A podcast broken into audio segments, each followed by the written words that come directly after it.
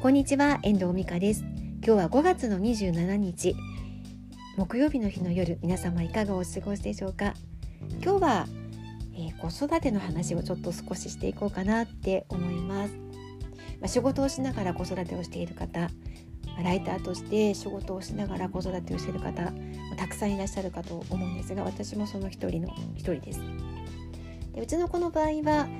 小学校は地元に通ってて中学校から東京の中学校に進学をして寮生活をしていて今高校生になったわけなんですけれども最近知り合った方でつながらせていただいてる方でねあのお子さんが大変優秀な方がいるんですよ。お母さんももちろん優秀だと思うんですけど3人の子育てをされて、えっと、お兄ちゃんはもう東大卒業してえっ、ともう社会人になっててで次男さんは今現役の東大生って言ってました。で、えっと、3番目の女の子は今私立中学に通ってるって言ってましたね。で幼稚園時代はこんな風にして子育てしてたんだって話を聞かせてもらったんですよ。なんかフルタイムで仕事をしていて夕方帰ってきてから幼稚園の子どもたち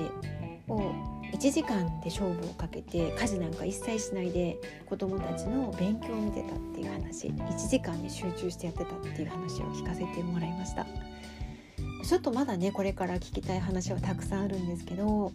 このない時間の中でいかに勝負をかけてやっていくのか効率よくやっていくのかっていうことに長けてるお母様なんだなっていうふうに思ったんですよね。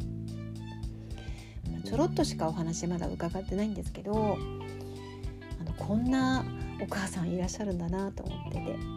まあ、かといって教育ママという感じでもなくて広報来楽な明るいお母さんなんですよね。うーんなんか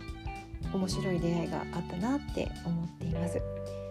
であのちょうど私の私がその子供のね子育ての過程の中で、ま、中学受験を体験したということもあって、まあ、いろいろきっとあのその方の経験も少し私であれば分かることもあるんじゃないかななんていうことでお話いただいてたんですけど、ま、なんかその私の子育ての経験が、ライターの仕事にも生きてくることもあるんだなっていうふうにも思うんですよね。なので、まあ、今日話したかったのは今やっている経験が次の仕事につながっていく可能性もある。なので今を全力で、えー、やっていくことってすごく大事なことかなって思うんですよね。今の子育ての経験や今このコロナ禍でいろんなことを経験してると思います。私もあの実家の仕事のことでいろいろなこう事件やいろんなことが勃発したりするんですよ。まあ、そういう中でのこう乗り越えていく過程だったりとか、まあ、子育てのこともそうですし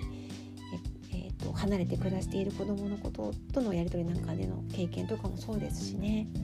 ライターの仕事もそうですしいろんなことが次の仕事につながっていくと信じて今目の前にあることを着実にねこなしてやっていくことが大事かなっていうふうに思うんですよね。何がこれにつながるんだろうと思うかもしれないけど。何がどう生きてくるかわからないのが私たちの人生だと思います。今日は目の目の前に目の前にあることを取り組んでいくことが次の仕事につながる一歩になるよっていう話をさせていただきました。いかがでしたでしょうか？では今日はこの辺りで終わりたいと思います。最後までお聴きいただきましてありがとうございました。また聞いてくださいね。ではまた。